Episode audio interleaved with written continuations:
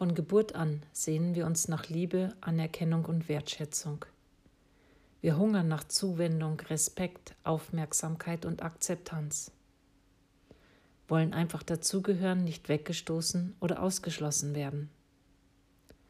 Um dies zu bekommen, verbiegen und verbeugen wir uns oft, tun Dinge nur, um anderen zu gefallen, und manchmal verlieren wir uns dabei selbst. Wir geben auf Seelenebene Teile von uns selbst ab und so leben wir mit der Zeit nicht mehr unser Leben, sondern das Leben, was andere von uns erwarten.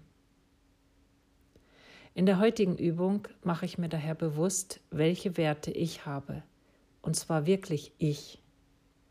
Was ist mir wichtig, wenn ich nur auf mein Inneres höre? Am besten entscheide ich mich zuerst für einen meiner Lebensbereiche, wie Arbeit, Partnerschaft oder Beziehung.